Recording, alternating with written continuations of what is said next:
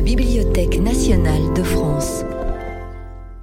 Dans le cadre des conférences du Centre national de la littérature pour la jeunesse, la BNF invite Pierre-Emmanuel Mogg à dévoiler les multiples ressorts cachés du conte dramatique de Charles Perrault, Barbe Bleue. Je tiens à remercier l'ensemble des équipes de la BNF et Virginie Meyer en particulier pour son invitation et l'organisation de cette conférence dans ces circonstances un petit peu difficiles. Et Ghislaine Chagro également pour son soutien indéfectible. Alors, la barbe bleue, que raconte cette histoire? On a tous le sentiment de la connaître. Un homme riche, mais laid, interdit à sa nouvelle épouse de pénétrer dans une pièce de la demeure. Puis il part en voyage. Elle s'y rend et y découvre les cadavres de ses précédentes épouses. Il revient de son voyage et devine qu'elle lui a désobéi. Il s'apprête à la châtier à son tour par la mort. Mais ses frères et elle viennent à sa rescousse, ils trucident l'époux, puis, en épilogue, la riche veuve convole à nouveau en juste noces. Voilà, fin de l'histoire. Évidemment, c'est un résumé un peu grossier. C'est un conte, mais comme on vient de le sentir, c'est en même temps un drame, voire une tragédie. En tout cas, c'est un texte, d'abord.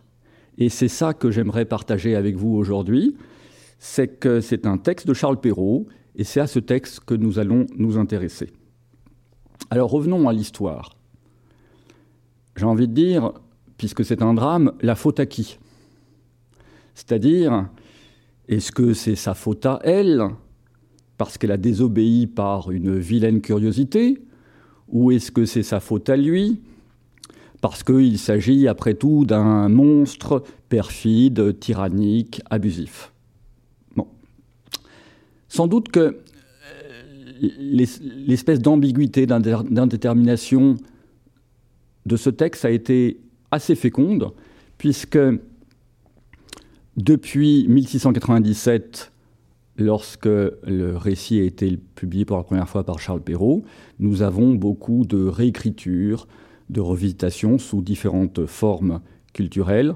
Je vous en montre un certain nombre, mais ça n'est vraiment que quelques jalons, euh, jusqu'à très récemment.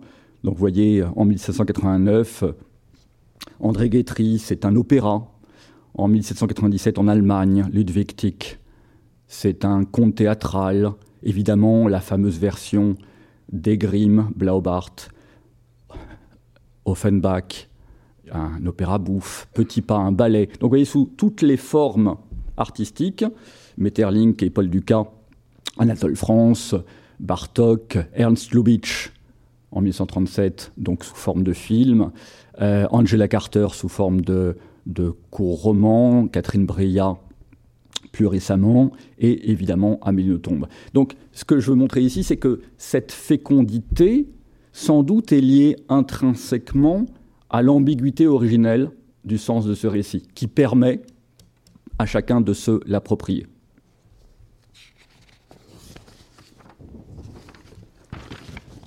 Alors nous, ce que nous allons faire aujourd'hui, c'est précisément revenir au texte originel. Le voici. J'imagine bien qu'il est assez peu lisible pour euh, l'audience, mais euh, imaginez-vous que là, sur votre écran, ce que vous voyez, c'est la totalité du texte La Barbe Bleue. Avec le titre, la partie narrative et en bas, les deux moralités qui concluent le récit. Comme vous le voyez, c'est très dense. C'est comme ça que cela figure dans l'édition originale. Il n'y a pas d'alinéa, il n'y a pas de découpage. Si on fait un découpage je le propose ici, sans les moralités. Là, il y a la même chose, l'ensemble de la barbe bleue, mais avec un découpage en paragraphes qui correspond à peu près aux grandes étapes du récit, c'est-à-dire ici. Non, alors c'est pas comme ça que ça va fonctionner. Ah oui, il faut faire contrôle. Voilà. Donc sur cette partie-là, c'est l'exposition où on présente les personnages. Voilà, sur ce deuxième paragraphe, c'est le départ de la barbe bleue et euh, son épouse qui accède au cabinet. Ici, vous avez dans ce dernier paragraphe, dans ce troisième, le retour de la barbe bleue qui menace de l'exécuter et l'arrivée des frères, et ici l'épilogue. Donc vous voyez le découpage un peu narratif, mais en vérité, donc à nouveau, le texte se présente comme ceci de manière très très dense. Ce qui nous intéresse ici, aujourd'hui, dans le cadre de notre étude, qui sera en deux parties, c'est donc un objet littéraire. Notre propos n'est pas de savoir d'où provient l'histoire, c'est-à-dire d'où Perrault l'aurait tiré de sa propre imagination, d'une tradition orale, de faits historiques putatifs, Gilles de Rais, Henri VIII. Qu'importe, nous prenons le texte tel qu'il est, parce que c'est un objet textuel précis, et ce qui nous intéresse, c'est ce qu'il peut vouloir nous dire. Pour cela, nous allons l'observer sous toutes ses facettes. Alors d'abord, resituons ce, texte dans un ouvrage, hein, puisque c'est un, un, élément d'un ouvrage. Donc c'est un récit de Charles Perrault, publié en 1897, dans un livre. Non, il faut déplacer ça. Ah oui. Voilà dans un livre qui s'intitule Histoire ou conte du temps passé avec des moralités, dans lequel vous avez huit récits que vous connaissez sans doute de nom Belle au bois dormant, Petit chaperon rouge, La barbe bleue. Ce que je signifie ici, c'est bien entendu avec une partie purement narrative, le récit et les moralités. Le chaboté, Les fées, Cendrillon, Riquet à la houppe, et Le Petit Pousset.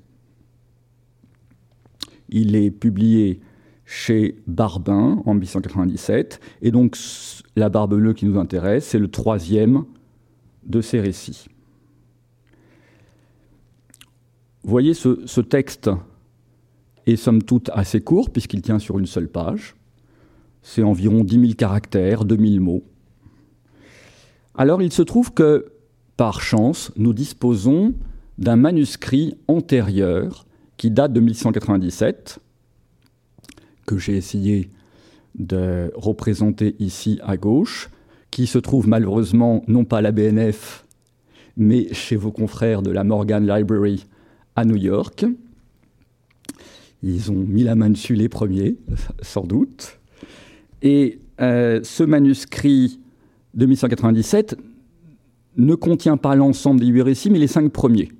Donc, la barbe bleue également, comme vous voyez ici.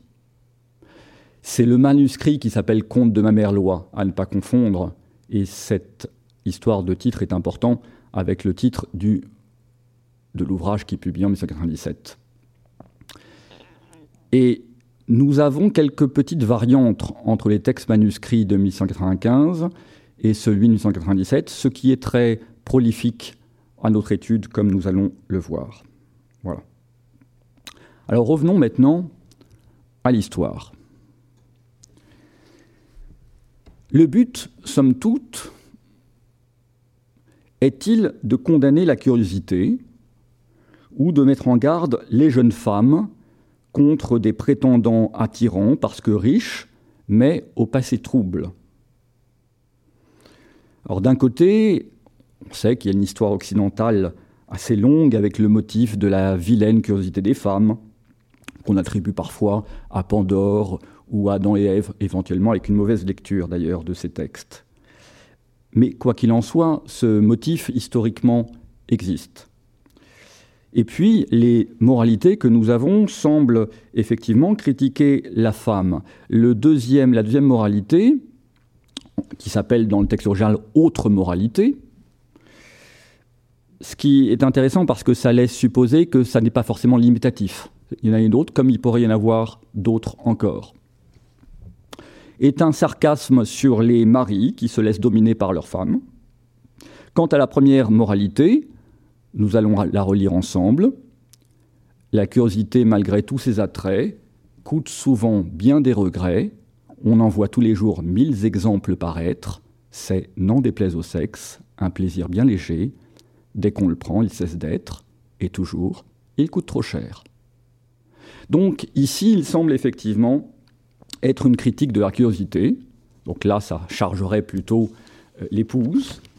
Mais d'un autre côté, il faut convenir que le personnage masculin qui lui met la clé sous le nez, c'est tout de même assez clairement problématique.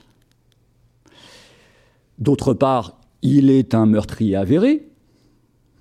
Et enfin, on pourrait se demander dans quelle mesure, puisque l'issue du récit est favorable à l'épouse, est-ce que ça ne vient pas, en quelque sorte, soutenir sa position Donc, bref, c'est pas si simple de déterminer euh, le, partage des responsabilités dans cette histoire. Donc, c'est un récit fascinant à plus d'un titre, et je vous propose de l'étudier en deux temps. Le premier temps, aujourd'hui, avec une approche assez candide, où on va essayer de se laisser guider par le texte, être à son écoute, de ressentir les moindres variations à sa surface et en profondeur. Nous allons en quelque sorte examiner au fil du texte les anomalies qu'il peut receler. Et puis on se donnera rendez-vous l'année prochaine pour essayer cette fois-ci de les recoudre ensemble et d'en tirer peut-être une leçon générale de cette histoire. Alors, des anomalies, qu'est-ce que c'est? Des anomalies, des incongruités, c'est tout ce qui s'écarte évidemment de la norme. Et c'est à cela qu'il faudra essayer d'être, j'ai envie de dire, très sensible, que ce soit des éléments qui concernent la forme, purement linguistique, ou des éléments qui concernent le fond, plus d'ordre narratif par rapport à l'histoire, que ça soit en interne à ce récit La Barbe Bleue, ou dans son rapport avec les autres récits du recueil, puisqu'il fait partie d'un recueil, ça n'est pas neutre que de faire partie d'un recueil, euh, et plus généralement d'ailleurs dans un genre littéraire. Alors justement, puisque nous parlons de genre littéraire, nous allons commencer à remarquer quelque chose, c'est le sous-titre. Vous voyez ici le manuscrit de 1195 dont je vous ai parlé, avec sa page titre, Conte de ma mère loi, et ici le manuscrit de 1197, enfin l'édition Barbin de 97, avec le titre, vous voyez, Histoire au conte du temps passé. Et les premières pages de chacun des récits, des cinq récits en 95 et des huit récits en 97. Nous sommes ici sur la barbe bleue en 95 et ici la barbe bleue en 97. Vous le voyez, sous chacun des récits, au-dessous du titre, prenons ici La Belle au bois dormant, vous avez un sous-titre qui est le genre. Conte. Vous le voyez sur chacun des. Est-ce que voilà, on peut le voir comme ça ici, sur chacun de ces récits, conte, conte, conte. Et quand on passe à l'édition 97, vous l'avez à nouveau à nouveau, sauf bien entendu, vous me voyez venir, sauf sur celui que je vous signale, la barbe bleue. Alors, est-ce un oubli? Récemment pas, pour plusieurs raisons. D'abord parce que vous voyez que le, le titre de l'ouvrage change. Ça devient histoire ou conte du temps passé. Donc, est-ce que de cela, il faudra en déduire que finalement, ça n'est pas un conte, mais une histoire, justement, les autres étant des contes Bon, à ce stade, remarquons qu'il y a une question qui se pose ici. Et qu'est-ce que ça changerait, après tout? Alors, si c'est un conte, à ce moment-là, comme vous le savez, ça crée un horizon d'attente. Hein. Si, on le, si on le catégorise d'un point de vue générique,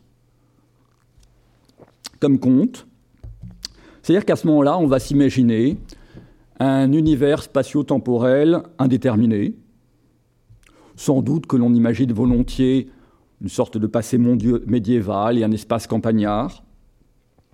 À l'inverse, on imaginera, si on le conçoit comme un conte, hein, on imaginera des personnages socialement surdéterminés, rois, reines, bûcherons, on y reviendra. On imaginera l'omniprésence du surnaturel, du merveilleux. On imaginera un certain manichéisme des personnages et une fin heureuse. Vous remarquerez que la notion de fin heureuse est intrinsèquement liée à la notion de manichéisme. Parce que, j'ai envie dire, heureuse pour qui? Elle n'est pas forcément heureuse pour tout le monde, la fin. Donc, ça, suppose le fait de dire une fin heureuse qu'elle est heureuse pour le gentil et malheureuse pour le méchant, ce qui suppose qu'il y a un gentil et un méchant. Donc, donc ces deux notions euh, que nous prenons comme évidentes en soi dès le moment où nous abordons un texte que nous supposons être un conte, sont à prendre ici peut-être avec euh, quelques précautions. Si, en revanche, on ne le prend pas pour un conte, mais pour une histoire, il se trouve qu'il y a un genre au XVIIe siècle qui existe, qui s'appelle les histoires tragiques, qui était surtout euh, fréquent au début du XVIIe siècle. C'est un genre populaire qui est proche du récit de faits divers euh, assez scrébreux en général, qui se concentre assez volontiers sur le côté sombre de la nature humaine, avec des, des, des histoires relativement courtes, et souvent une violence assez sanglante. Et de fait, dans La Barbe Bleue, contrairement aux autres récits, c'est pour ça que je, prends ce terme plus neutre de récit plutôt que de conte dans l'ensemble de l'ouvrage, le merveilleux est très très limité. Après tout, qu'est-ce que nous avons? La barbe, éventuellement, une barbe bleue, quoique certains commentateurs sont allés dire que peut-être que ça pouvait être euh, une barbe si noire qu'elle en avait des reflets bleutés. Et la clé, oui, la clé, ça, elle est clairement euh, surnaturelle. D'ailleurs, non pas parce que la tâche ne part pas, mais parce qu'elle revient. Ce qui est beaucoup plus euh, euh, sournois. Je vous lis le, passage du texte. Elle eut beau la laver, on parle de l'épouse, après son, son, son, forfait, et même la frotter avec du sablon et avec du grès, il y demeura toujours du sang, car la clé était faite, et il n'y avait pas moyen de la nettoyer tout à fait. Quand on ôtait le sang d'un côté, il revenait de l'autre. Après tout, c'est deux lignes, et c'est le seul élément purement surnaturel du récit. Vous voyez, le, reste est euh, tout à fait vraisemblable. Exagéré sans doute, mais vraisemblable. Alors, il est intéressant pour nous de se demander si justement le contexte spatio-temporel est si indéterminé que cela. Pour cela, nous reprenons ici, je vous affiche donc à nouveau l'ensemble du récit La Barbe Bleue, et j'ai indiqué, nous allons les regarder ensemble, certains passages qui nous donnent des indications sur là où l'histoire pourrait se dérouler. Alors, d'abord, on nous dit ici que la Barbe Bleue possède de belles maisons à la ville et à la campagne. Ici, qu'il va voir une de ses voisines. Et ici, qu'il part à une de ses maisons de campagne, puis qu'il revient dès qu'on fut de retour à la ville, le mariage conclu. Donc en vérité, et la suite de l'histoire se passe à la ville, ne se passe pas à la campagne, comme on pourrait à nouveau le croire en vertu de ce présupposé générique. Ça n'est pas tout. C'est confirmé puisque quand il part en voyage, le texte nous dit qu'il part pour un voyage en province. En province, terme qui désigne en vérité la capitale versus la province, donc, ça veut bien dire que non seulement c'est à la ville, mais à la ville capitale. Grosso modo, quasiment Paris. Il faut s'imaginer une ville comme Paris, et donc il faut l'imaginer euh, avec son architecture propre et sa vie euh, qui s'y déroule. Ensuite, nous avons d'autres indications. On nous dit ici que l'appartement, il y a une grande galerie de l'appartement bas.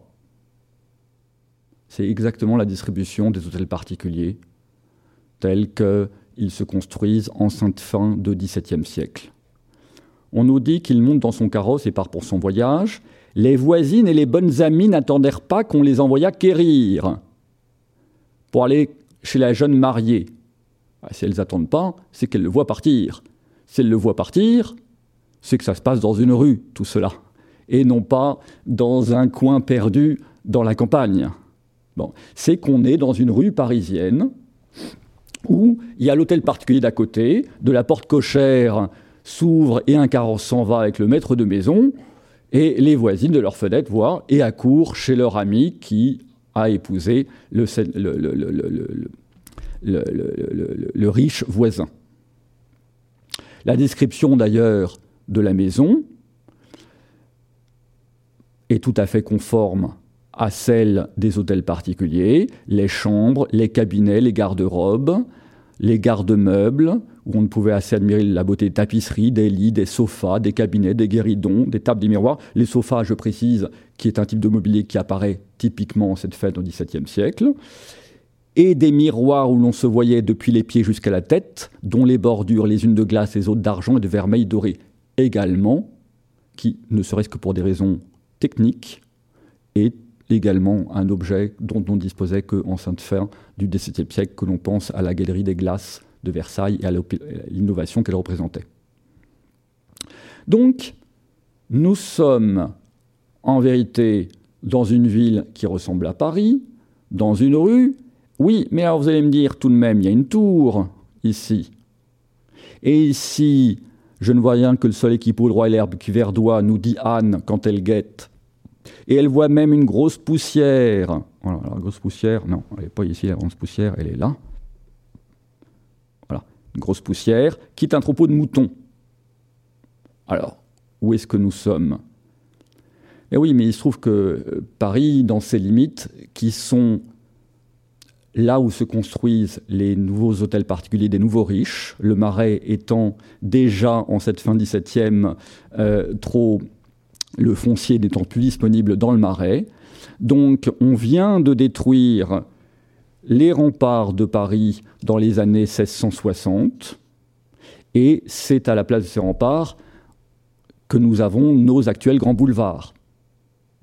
Et donc cette histoire se situe en vérité entre le particulier comme le faisait construire les nouveaux riches sur ces grands boulevards, sans doute ici, pour certaines raisons, du côté du faubourg Saint-Germain. Et vous pouvez imaginer les choses qui ressemblent à ceci. Vous voyez, ça, c'est une carte de Paris dans les années 1620. Vous voyez encore les remparts, qui la ceinture. Ce que vous voyez ici, pour vous voyez un peu la distance, c'est les Tuileries. Hein. donc voyez ça. Là, aux Tuileries, vous commencez à être dans une euh, campagne. Euh, vous reconnaissez ici le Pont Neuf. Hein. donc vous voyez là, ça serait à peu près du côté du Pont des Arts, ici. Bon. Et donc là, vous avez du côté du Faubourg Saint-Germain. les Invalides sont au-delà de la carte, en pleine campagne, les Invalides qui sont construits vers 1700. Si nous grossissons justement là, c'est une carte qui est, elle, de 1700, donc précisément de notre époque. Là, c'est le quartier du Faubourg Saint-Germain. Et donc, vous n'avez plus les remparts.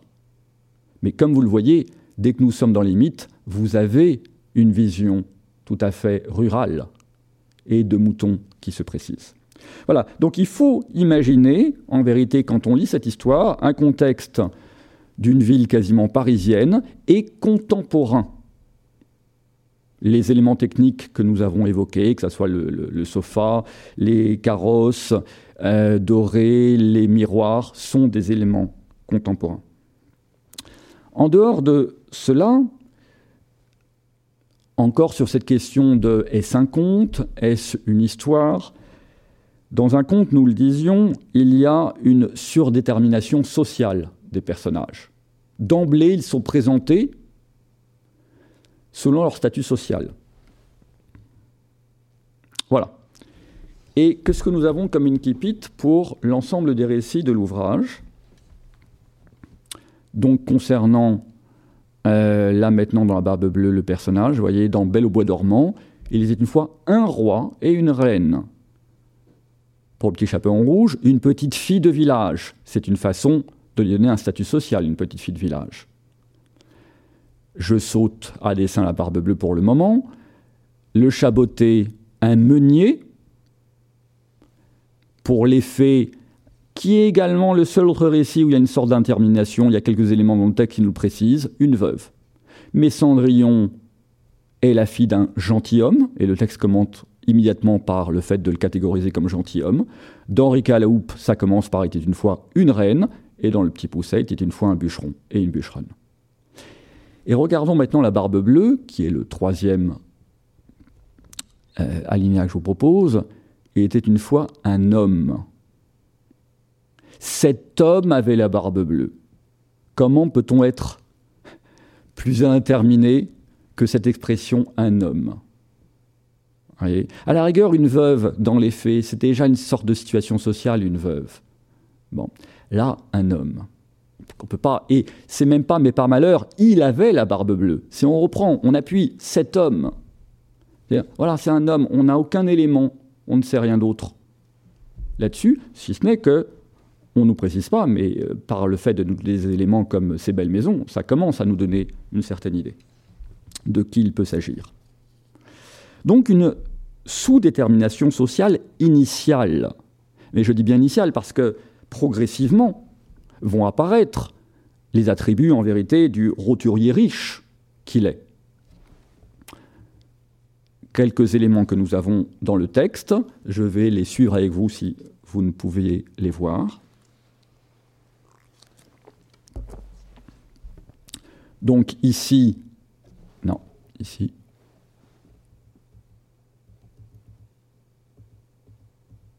Voilà. Donc, qui possède de belles maisons à la ville et à la campagne?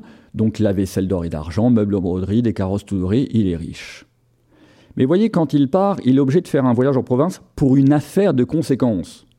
Bah, c'est un homme d'affaires. Quand il revient, vous l'avez ici au début du troisième paragraphe, on nous dit qu'il revient parce que l'affaire pour laquelle il était parti venait de terminer à son avantage. C'est un homme d'affaires. Et à la fin, il utilise comme instrument un coutelas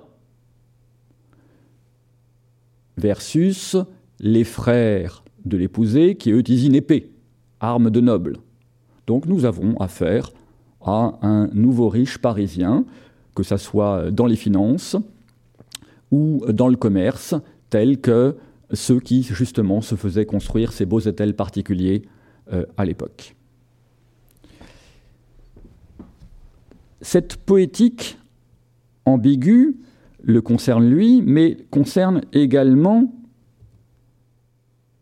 l'héroïne du récit. Vous voyez, de la même manière, en général, les contes de Perrault, dans le récit, les femmes sont toujours présentées selon plusieurs axes de caractérisation. Leur apparence physique, belle en général, mais également des traits d'ordre moral, que ce soit éthique ou euh, intellectuel, leur intelligence. Vous voyez ici, pour euh, Belle au bois dormant, c'est la plus belle personne du monde, avec de l'esprit comme un ange et une grâce admirable. Petit chaperon rouge, c'est une petite fille de village la plus jolie qu'on eût su voir. La plus jolie, précisons-le, ça voulait dire la plus gentille dans le vocabulaire de la fin du XVIIe. Ça n'était pas un trait physique, c'était un trait moral. Dans le conte Les Fées, nous avons deux filles, mais si on reste sur l'héroïne, la douceur et l'honnêteté, avec cela une des plus belles filles. Donc vous voyez, nous, avons plusieurs traits à la fois d'ordre physique et moral. Cendrillon est d'une douceur et d'une montée sans exemple, et cent fois plus belle que ses sœurs. Enfin, d'Henriquet à la houppe, nous avons une héroïne qui est plus belle que le jour, mais on apprend également qu'à l'avenir, elle serait aussi stupide qu'elle était belle. Donc toujours une caractérisation relativement simple, mais en tout cas sur ces différents axes. Dans la barbe bleue, que je vous présente ici donc en, troisième position, puisque c'est sa place dans l'ouvrage, nous avons initialement deux filles parfaitement belles. Rien d'autre. voyez, uniquement un trait physique, sans aucune précision d'ordre moral, et pi indifférencié, les deux sœurs, parce que ce parfaitement belle donne le sentiment presque d'une confusion entre elles. Donc là encore, on s'éloigne de la poétique type du conte merveilleux qu'on retrouve dans les autres contes. Et bien entendu, si nous avons cette sous-détermination initiale, de la même manière que pour le personnage de riche roturier, peu à peu, au fur et à mesure, nous aurons des éléments qui permettront de mieux comprendre de qui il s'agit. Mais ils ne sont pas donnés d'emblée et sous forme d'épithètes ou de qualificatifs. Enfin, un autre aspect un petit peu atypique par rapport aux autres récits du recueil, c'est l'onomastique, c'est-à-dire l'analyse des noms du récit. Puisque le protagoniste principal que nous appelons la...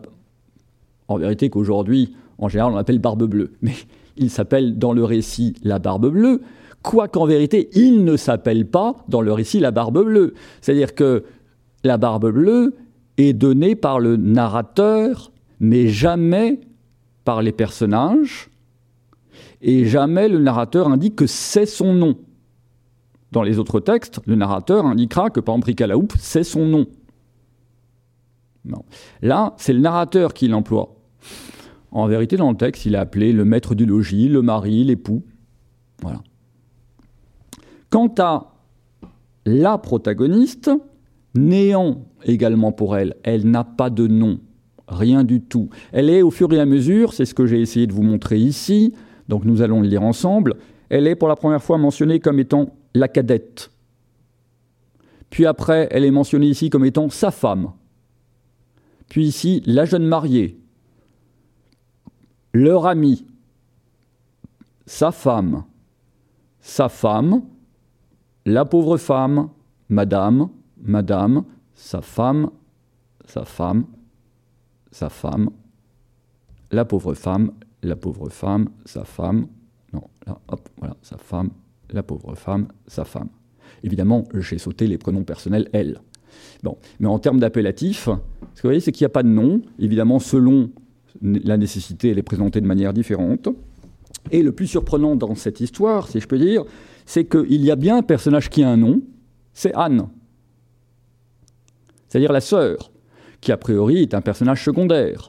Et pourtant, c'est elle qui bénéficie d'un nom ce qui est tout de même un petit peu atypique dans notre corpus, puisque donner un nom, c'est une sorte de preuve d'intérêt, voire même d'affection. Et en général, ce sont les personnages principaux, Cendrillon par exemple, qui en bénéficient. Là, ça n'est pas le cas pour l'épouse, elle n'a pas de nom. Anne n'est pas complètement neutre ici, euh, nous en reparlerons rapidement. Sans doute qu'il y a une réminiscence du personnage de Anna, qui est la sœur de Didon, dans l'Énéide de Virgile, au livre 4, où il y a euh, une situation un peu similaire, en tout cas par certains aspects, qui se présentent, puisqu'il y a Aîné qui veut repartir de, Carthage, où se trouvent Didon et sa sœur Anne, et Didon qui demande à sa sœur Anne de guetter le départ d'Aîné, et on aura euh, également ce texte Anna Soror, Anne, sœur. Voilà. Donc il y a sans doute ici un renvoi au personnage de l'Énéide.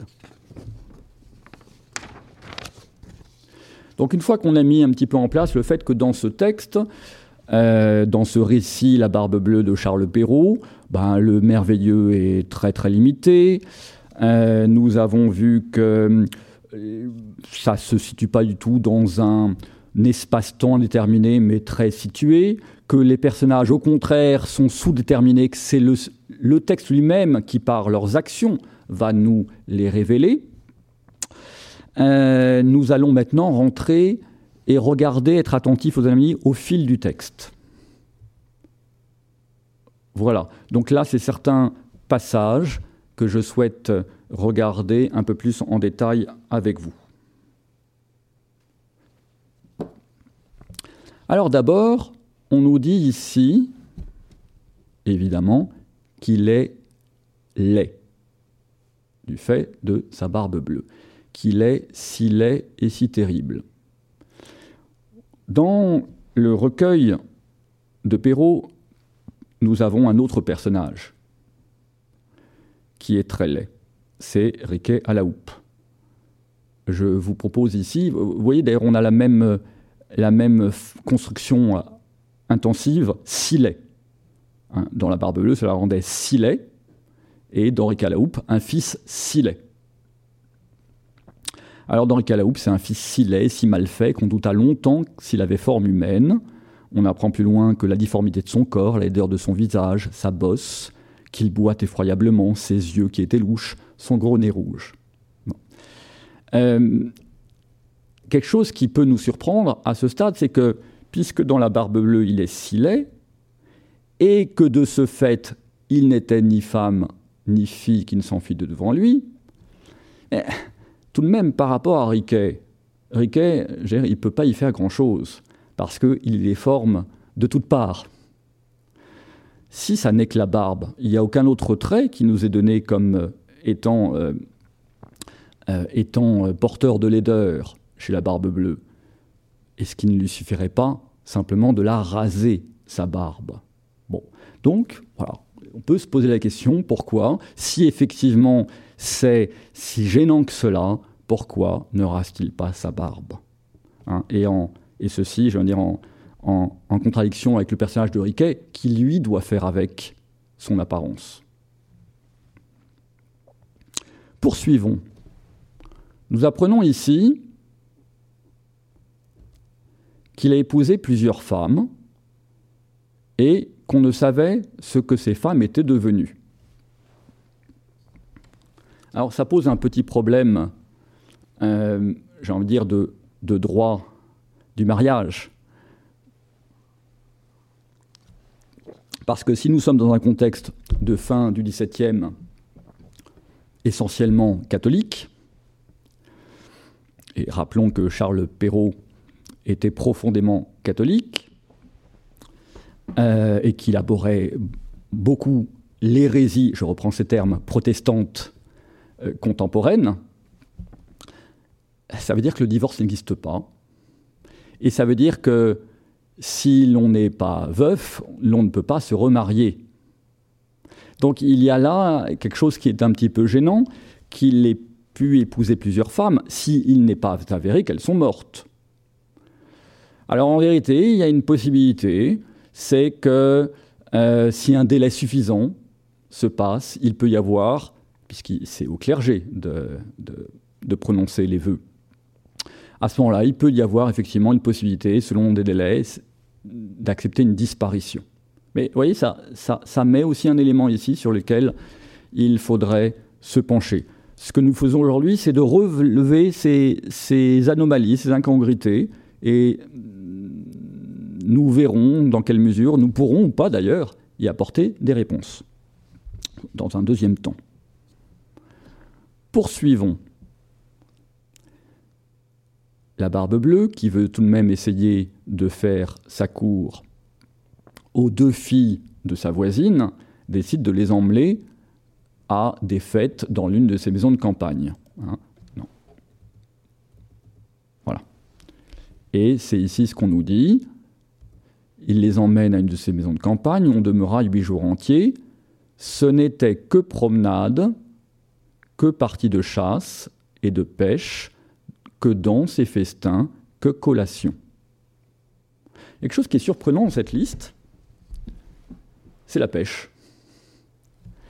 La chasse est un loisir, euh, évidemment, qu'on le retrouve d'ailleurs dans tous les, dans tous les contes de Perrault, quasiment. Euh, un loisir de nobles, mais qu'aussi les, les, riches roturiers voulaient sans doute émuler la danse, les festins, bien sûr, les collations, mais la pêche. C'est pas encore une pratique euh, en cette fin XVIIe. Ça deviendra une pratique d'abord en Angleterre puis en France, bucolique au XVIIIe siècle. Nous avons euh, des, tableaux qui représentent à partir du milieu du XVIIIe siècle, mais pas en cette fête XVIIe. C'est assez incongru d'aller pêcher. Voilà, j'ai envie dire pour l'instant, on le note dans un coin.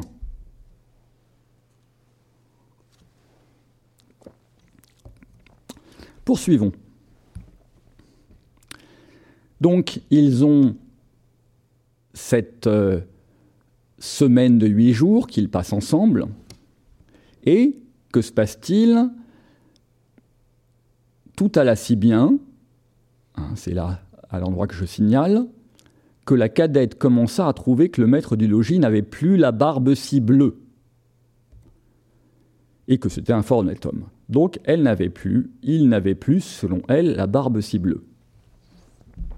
Alors c'est un peu curieux comme notation, parce que là encore, il peut y avoir une comparaison euh, utile avec Riquet à la houppe, hein, puisque de la même manière, il y a ce problème de laideur.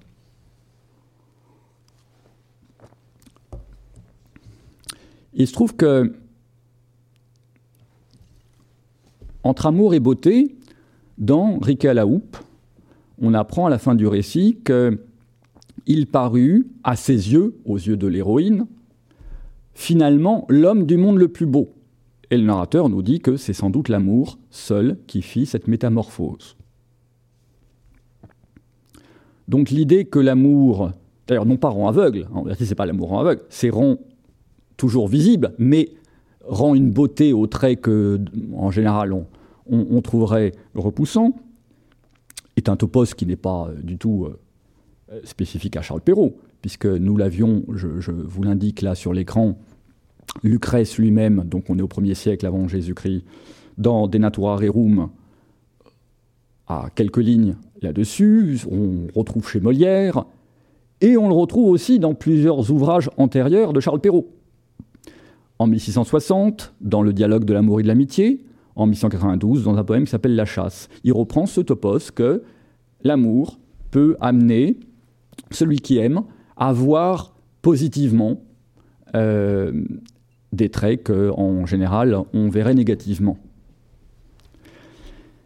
Alors, ce qui est curieux, pour en revenir au récit La Barbe Bleue, c'est que quand elle dit le maître du logis n'avait plus la barbe si bleue, c'est pas tout à fait comme ça que ça devrait fonctionner. Si on respectait l'idée qui est dans houppe, en vérité, elle devrait le trouver d'un bleu qui maintenant euh, a un certain charme, d'un bleu qui lui rappelle, je ne sais pas moi, des ondes marines, qu'importe, mais elle devrait le voir, ce bleu, simplement le voir positivement. Alors là, il y a quelque chose d'un petit peu dérangeant, vous voyez, dans, en quelque sorte euh, cette espèce de rapport à la vérité, euh, qui n'est pas de l'amour par rapport à la façon, en tout cas, euh, Perrault, de manière consistante, le présente dans d'autres textes de ce recueil, ou d'ailleurs dans d'autres textes de son œuvre, comme je viens de le signaler. Poursuivons notre lecture vraiment au fil du texte. Donc, ensuite, le mariage se conclut, et au bout d'un mois, la barbe bleue dit à sa femme, je suis ici, qu'il était obligé de faire un voyage en province de six semaines au moins.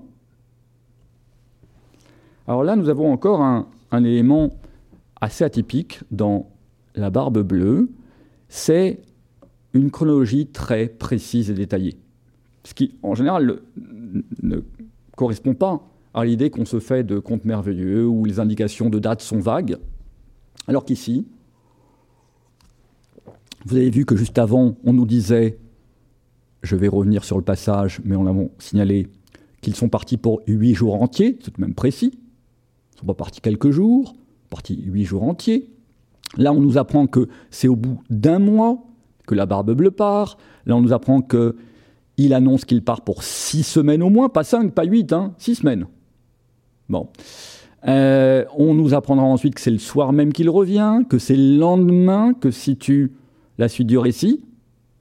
Il y, a, tout de même des dates non seulement précise, mais qui plus est, puisque je vous signalais tout à l'heure qu'on dispose du manuscrit de 1695 qui nous permet de repérer certaines variantes, eh bien, il y a des variantes sur ces indications, ce qui montre bien l'attention que l'auteur euh, leur donne. Par exemple, nous n'avions pas un séjour de huit jours entiers, mais de trois jours. Il est passé à huit jours. Et là, c'est encore plus fin pour le voyage que prétend faire la Barbe Bleue, qui, donc vous le voyez ici, est indiqué pour une période de six semaines au moins. En 1195, il était de six semaines ou environ. Comme ça, a priori, on dirait, bon, qu'est-ce que ça change? Je ne sais pas, on tâchera d'y réfléchir ensemble. Mais on ne peut pas rester complètement insensible au fait que le texte change et que l'auteur estime que six semaines au moins seraient plus justes pour cette histoire que six semaines ou environ. Donc ça, c'est l'aspect de la chronologie.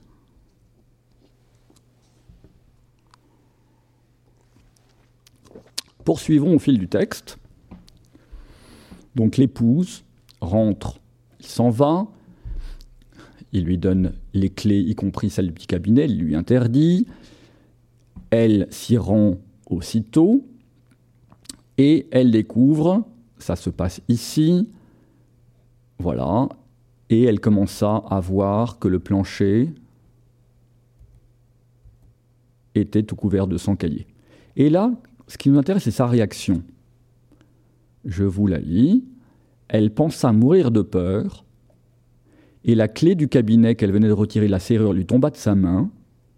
Après avoir un peu repris ses esprits, elle ramassait la clé, referma la porte et monta à sa chambre pour se remettre un peu de ses émotions, mais elle n'en pouvait venir à bout, tant elle était émue.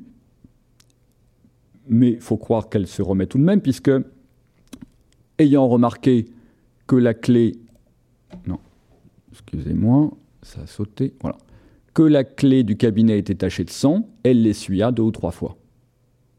Alors, cette réaction est intéressante parce que, là encore, euh, il faut prendre du recul par rapport à ce qui se passe dans les autres récits du recueil et la façon dont, en général, les femmes, puisqu'il s'agit des femmes, réagissent dans ce genre de circonstances. Nous avons euh, d'autres textes, même de Perrault, comme Griselidis, où un personnage, le texte nous le dit, était prêt à s'évanouir. Et nous avons, par exemple, dans Le Petit Pousset, le passage suivant, c'est la femme de l'ogre qui monte et aperçoit euh, ces filles qui sont en sang égorgé. Donc la femme de l'ogre aperçut cette fille égorgée, nageant dans leur sang. Elle commença par s'évanouir. Et le narrateur, qui nous donne une vérité d'ordre général, car c'est le premier expédient que trouvent presque toutes les femmes en pareille rencontre. Enfin, presque toutes, hein, pas l'épouse de la barbe bleue. Elle, elle ne s'évanouit pas. Bon, elle fait une même preuve d'un certain sang-froid. Elle, elle est un peu sous le choc, évidemment. On en serait pour le moins. Mais notons qu'elle ne s'évanouit pas alors qu'on nous le donne comme un principe général par ailleurs. Très bien. Continuons.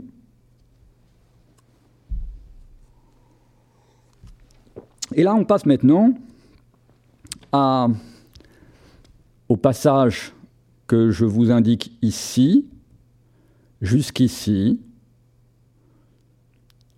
qui est tout ce dialogue très étrange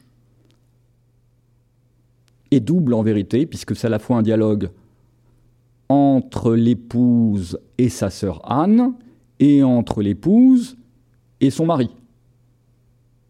Ce dialogue est très étrange et on va s'y apesantir un petit peu.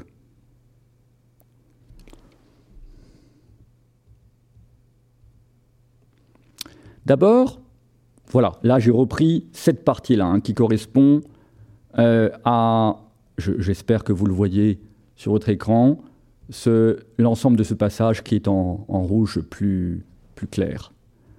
Donc que nous avons ici.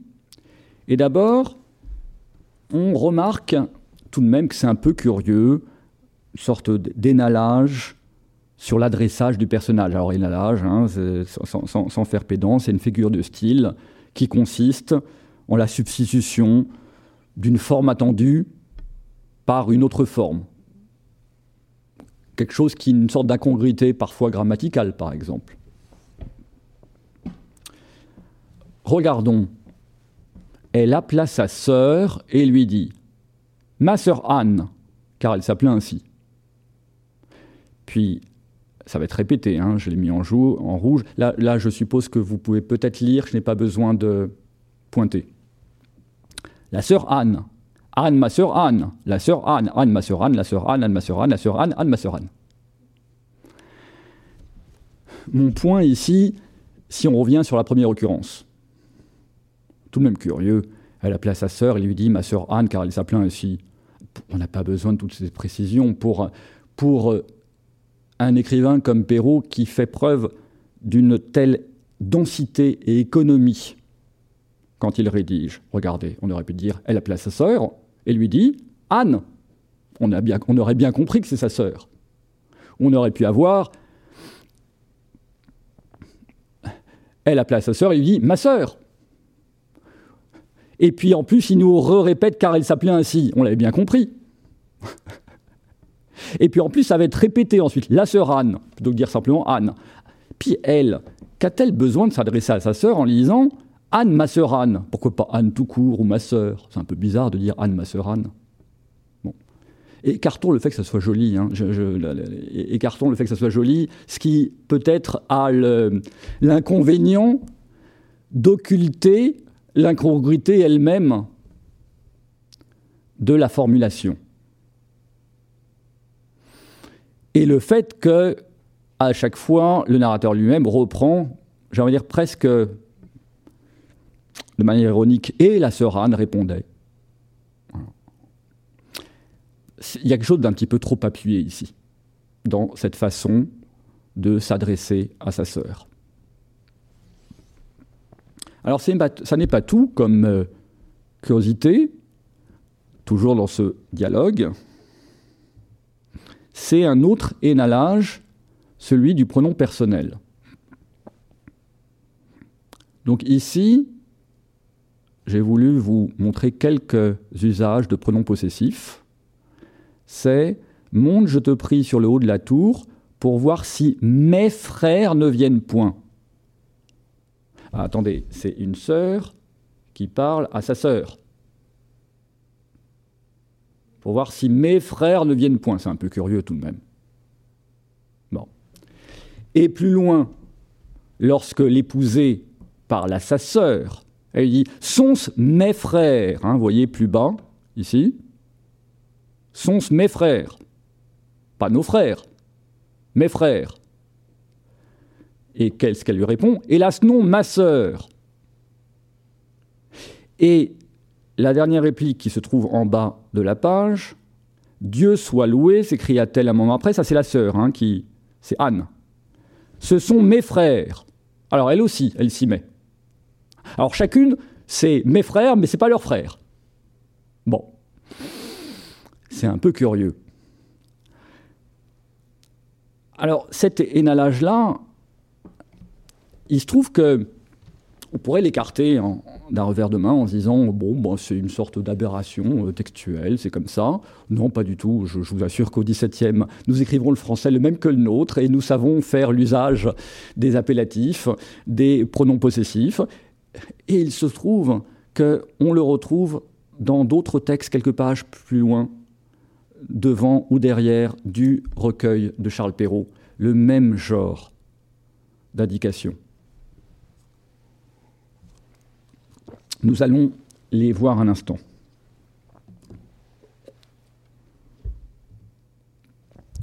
Voyez, à titre d'exemple, dans le conte L'effet.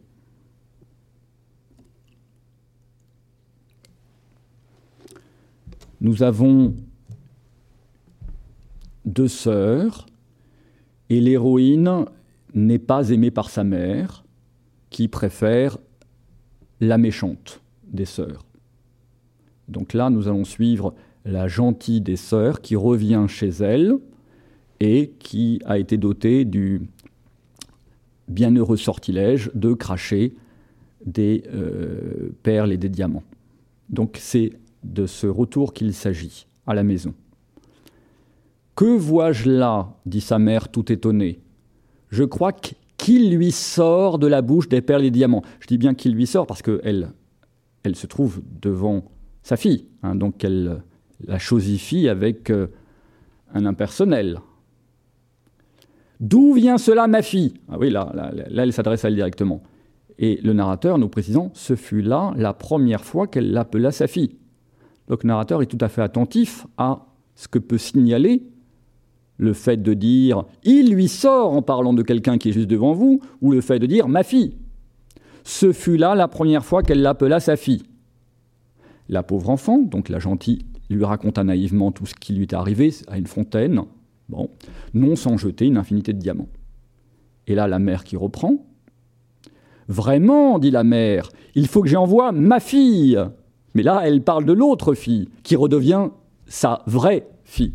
Tenez, Fanchon, donc c'est la méchante, hein, voyez ce qui sort de la bouche de votre sœur quand elle parle. On sent bien qu'il y a, euh, d'un point de vue affectif, quelques troubles dans la relation avec ces, usages de pronoms possessifs. Euh, Charles Perrault joue de la même manière dans Le Petit Pousset sur les mêmes effets. Vous avez les deux parents, bûcheron et bûcheronne,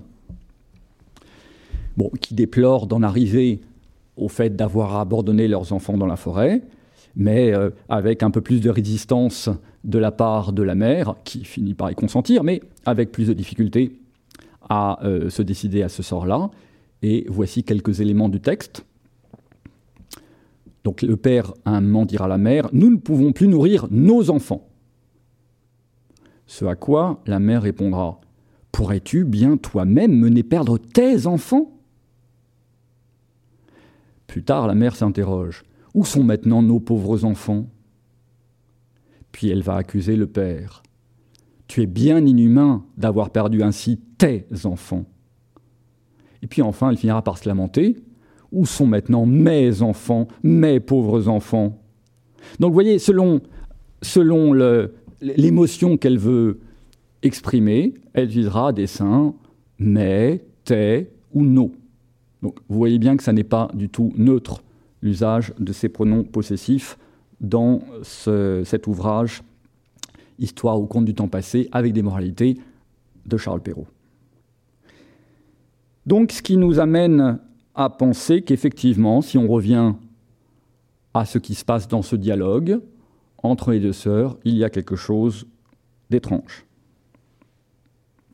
Mais ça n'est pas tout. Si on le prend, ce dialogue, euh, j'ai envie de dire sérieusement, dans le sens qu'il peut exprimer. Il est en général apprécié il est assez connu, bien entendu. Je pense que ces répliques Anne, ma ne vois-tu rien venir? Je vois ou je ne vois rien que le soleil qui poudroie et l'herbe qui verdoie est connu, et ce qui d'ailleurs parfois peut prêter à occulter des choses. Il est connu bien entendu pour euh, ses accents poétiques, que ce soit l'archaïsme de verdoyer qui déjà n'était plus attesté en cette fin de XVIIe. Donc c'était un archaïsme tout à fait délibéré de la part de l'auteur, mais également pour les assonances que nous avons par exemple dans euh, la proposition Je ne vois rien que le soleil qui poudroie et l'herbe qui verdoie. Vous voyez, c'est wa wa wa. Bien sûr, prête une certaine poésie à l'ensemble. Mais est-ce qu'il s'agirait par euh,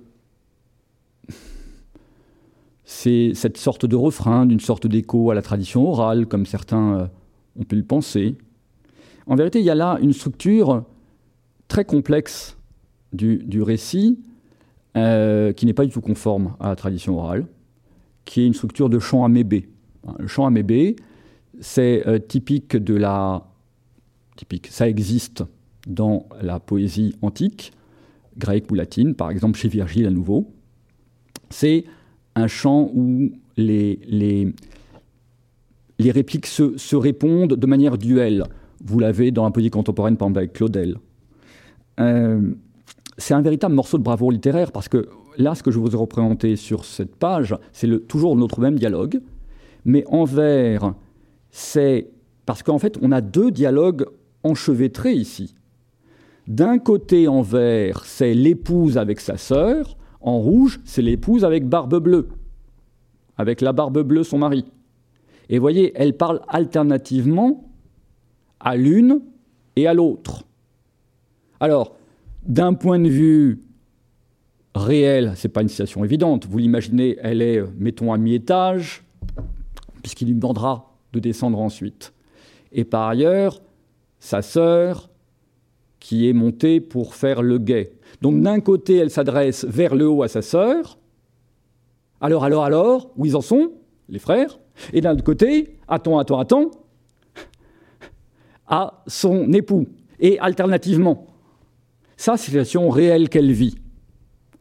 Mais c'est aussi la situation littéraire, parce que c'est un véritable morceau de bravoure littéraire que d'avoir été capable de représenter ici cet enchevêtrement qui crée bien entendu une tension narrative euh, assez poignante. Alors, il y a tout de même d'autres choses curieuses dans ce dialogue, c'est ces expressions qui nous sont si connues, où elle lui dit Ne vois-tu rien venir? Je ne vois rien que le soleil qui droit et l'herbe qui verdoie. C'est bizarre ce rien. Je veux dire, euh, ça ne pourrait pas être euh, tu les vois pas venir? Ah, Le rien, en l'occurrence, c'est les frères dont on parle. C'est pas rien. C'est les frères. Tu les vois venir? Tu vois personne venir? Pourquoi rien? Ne vois-tu rien venir? Et la réponse, je ne vois rien, comme une sorte de tac au tac de reprise. Ah non, non, je vois rien. Bon. Et qui va être répété à, plusieurs reprises. De la même manière, la réponse de Anne est tout de même curieuse, parce qu'en fait, elle ne voit pas rien. Elle voit le soleil qui poudroie et l'herbe qui verdoie. C'est-à-dire, en fait, elle a une vision radieuse. Euh, reprenons la scène, hein, ce que je disais, c'est que vous avez euh, l'épousé qui est dans, un, dans une tension assez maximale, devoir faire attendre d'un côté la barbe bleue, devoir obtenir, si possible, une réponse encourageante venant du haut. Combien de temps elle va réussir à faire attendre la barbe bleue? Euh, Mais non, pendant ce temps-là, sa sœur, elle voit un magnifique paysage, il y a quelque chose d'un peu déplacé dans, cette réponse. C'est très, très, joli, hein mais c'est trop joli. C'est trop joli. Après tout, si elle guettait au bout du chemin les deux frères comme il se doit, bah, son regard devrait être concentré euh, et elle ne verrait plus rien alentour. Elle ne verrait pas la grasse prairie euh, que nous avons vue tout à l'heure sur les plans que je vous montrais euh, dans les faubourgs de Paris. Donc, il y a là non seulement une vision, veux dire, trop large, déplacée, et pas très encourageante, parce que euh, je ne vois rien. C'est quand elle voit quelque chose, ah oui, je vois une grosse poussière. C'est pas, je vois une grosse poussière, la poussière dégagée par, euh, il se trouve les moutons, mais ça aurait pu être des cavaliers. C'est, ça doit être eux, ça doit être eux. Ce qui serait une façon euh, sans doute encourageante de faire dans ce genre de circonstances. Et puis peut-être, ah ben non, euh, malheureusement, c'est pas eux. Non, non. Oui, je vois une grosse poussière. Ce sont mes frères, sont-ce mes frères? Oh, hélas, non, c'est un troupeau de moutons. Pas, mais t'inquiète pas, ils arrivent certainement, ils arrivent certainement. Vous voyez euh, Et quand finalement elle voit se poindre quelque chose qui pourrait ressembler un peu plus, vous l'avez à la fin, Anne, ma sœur ne vois-tu rien venir Je vois deux cavaliers. Ah, c'est pas, ça doit être eux, ça peut pas être autre chose, non? Mais ils sont bien loin encore, je peux pas me prononcer. Bon. Et finalement, oui, finalement, un moment après, euh, euh, de manière euh, cette fois-ci libératrice, ce sont mes frères. Hein. Je ne reviens pas sur le pronom personnel. Et là, elle leur fait signe tant que je puis de se hâter. D'ailleurs, on peut même remarquer que le je leur fais signe tant que je puis de se hâter, qui est la reprise exacte, vous voyez ici en, en bas, de ce que sa sœur lui avait demandé. Fais leur signe de se hâter. Comme si euh, je, fais, ce que tu m'as demandé.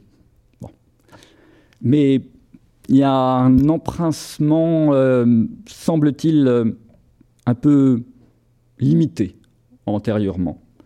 Donc voilà, on peut se poser la question, ici aussi, s'il n'y a pas euh, dans l'ensemble de ce dialogue, hein, qui est donc dans le texte situé ici, à la fois, vous voyez, nous avons certains indices hein, que, j'ai mentionnés, celui des appellatifs, celui euh, avec en disant ma sœur Anne, alors que Anne suffirait ou ma sœur suffirait, celui de parler de leurs frères en disant mes frères, chacune à tour de rôle, chacune à tour de rôle, mais j'ai envie de dire, la première qui le fait, c'est l'épouse, l'autre, en quelque sorte, rétorque sur le même ton.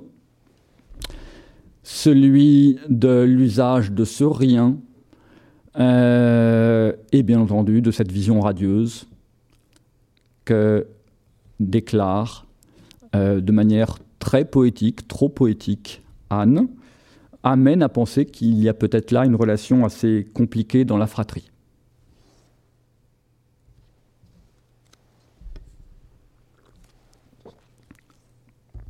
Alors, ensuite, il nous reste encore quelques éléments curieux. Vous le voyez, je le signale ici. C'est maintenant les frères, justement qui apparaissent dans l'histoire. Les frères qui ne nous avaient pas été signalés au début du récit.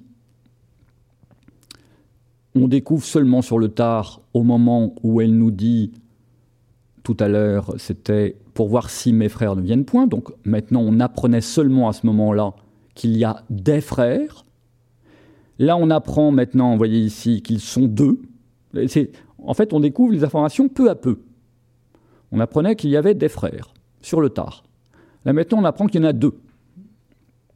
Et puis on nous dit ici deux cavaliers qui, mettant les pas à la main, corps droit la barbe bleue, il a reconnu que c'était les frères de sa femme, l'un dragon et l'autre mousquetaire. Donc vous voyez, en quelque sorte, il y a une information retardée qui nous est révélée peu à peu. D'abord qu'il y a des frères, puis qu'ils sont deux, et maintenant leur profession. L'un dragon et l'autre mousquetaire. Mais à quoi bon? Pour la, voyez, au, rebours de la sous-détermination que j'indiquais tout à l'heure, notamment pour le personnage principal, qui commence par être un homme, et que l'on peut deviner, mais ça ne nous est jamais dit, comme étant un roturier riche, qui épouse une fille de dame de qualité, donc une jeune noble désargentée, à quoi peut bien rimer de vous indiquer ici qu'ils sont deux, on aurait pu rester sur les frères, et qu'ils sont dragons et mousquetaires, c'est-à-dire des soldats d'élite pour l'époque, hein, c'est-à-dire des régiments de la maison militaire du roi. Là encore, ce sont des éléments tout à fait contemporains, puisque, par exemple, le, corps des mousquetaires ne date, je crois, que des années 1630. Donc, il y a ici une surdétermination des frères, en quelque sorte, et toujours, euh, si vous voulez, dans cette optique de la grande économie du récit, on doit se demander à quoi peut bien servir de donner ces indications, à la fois sur leur nombre, les deux frères, et sur leur qualité, de dragons et de mousquetaires. Ensuite, globalement, dans le récit, il y aurait d'autres éléments qui seraient des anomalies plus narratives. Une fois qu'on a cette histoire en tête, on pourrait se demander, on comprend bien que pour la énième épouse, hein, celle, la protagoniste qui nous intéresse, qu'une fois qu'elle a pénétré dans le cabinet et qu'elle a vu l'ensemble des, des, cadavres des épouses précédentes, son époux se doit, à moins de lui faire confiance, mais évidemment il n'a plus aucune raison de lui faire confiance, se doit de l'éliminer à son tour. Bon, ça, il y va de sa survie à lui. Mais à ce moment-là, si on revient à N-1 jusqu'à la première épouse, évidemment, euh, quid de la première épouse? Puisque la première épouse, si elle pénétrait dans le cabinet, il n'y aurait personne. Il n'y aurait rien, et rien de si terrible à cela. Donc nous avons là quelque chose d'un peu bancal. Alors euh, toujours euh, pareil, on pourrait se dire pourquoi aller chercher midi à 14h On pourrait en rester là, ou on pourrait essayer effectivement de prendre cet élément euh, comme l'une des curiosités de ce texte, et dont il faudra bien, un moment ou un autre, euh, prendre à bras le corps, en quelque sorte. Et d'ailleurs, sur le, sur euh, le, le, risque que représente maintenant l'épouse une fois qu'elle a découvert le morbide et macabre secret de la barbe bleue, là encore, il faut y revenir.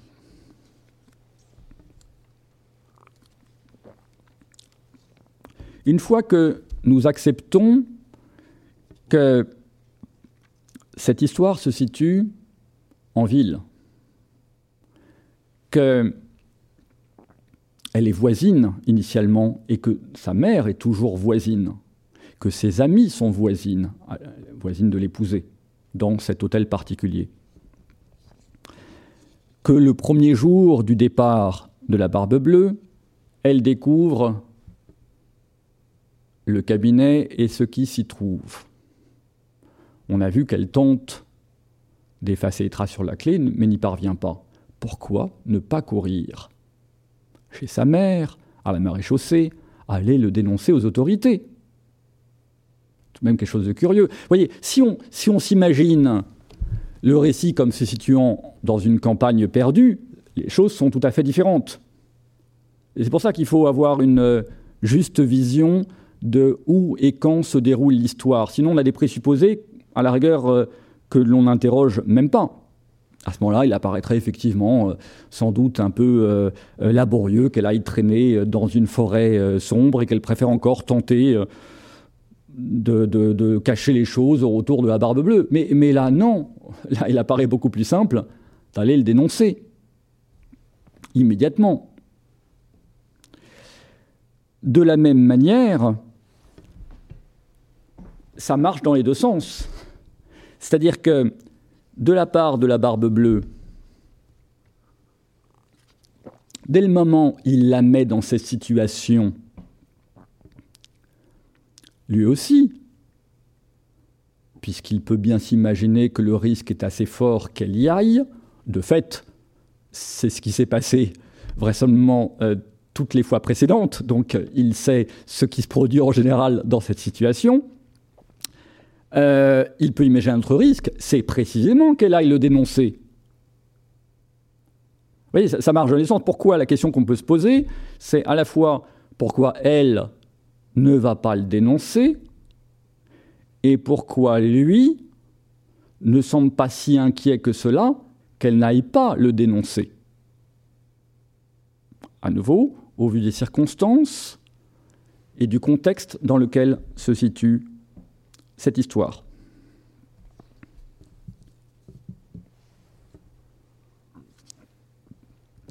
Alors, pour conclure, notre séance d'aujourd'hui. J'ai envie de dire, on a soulevé évidemment toute une série de petits problèmes sans les résoudre, si tant est d'ailleurs que cela soit possible de les résoudre. Mais ce que je veux vraiment vous proposer comme méthode, c'est de ne pas les balayer d'un simple revers de la main. Ces différentes questions qui se posent. au prétexte qu'un conte serait un récit supposément simpliste et invraisemblable. Non, nous devons, je pense, prendre cet objet textuel au sérieux. Et ce que nous allons faire dans un deuxième temps sera effectivement d'essayer d'apporter des réponses à chacun de ces problèmes, mais il faudra, comme gage de réussite, comme critère de réussite, ça sera de parvenir à dégager des solutions simples pour chacune de ces anomalies, mais également qui soient cohérentes entre elles. Il ne s'agit pas simplement d'avoir une réponse pour chacun, mais qui sont incohérentes entre elles. Il faut que ça donne un récit cohérent. J'ai dire, en quelque sorte, ça serait le critère de réussite. Car, en quelque sorte, pour nous, ces anomalies sont comme autant de fissures qui nous permettent de mieux pénétrer le texte, de rentrer dedans, et nous donnent un, moyen pour voir à l'intérieur, en, quelque sorte. Voilà, alors je vous donne euh, rendez-vous l'an prochain dans ces lieux, je, l'espère, pour essayer de rassembler tous les éléments du puzzle et tenter ensemble de comprendre le message de cette histoire. Je vous remercie. Vous venez d'écouter un podcast de la Bibliothèque nationale de France. Retrouvez les conférences, rencontres et créations de la BNF sur toutes les plateformes de podcast ainsi que sur le site bnf.fr.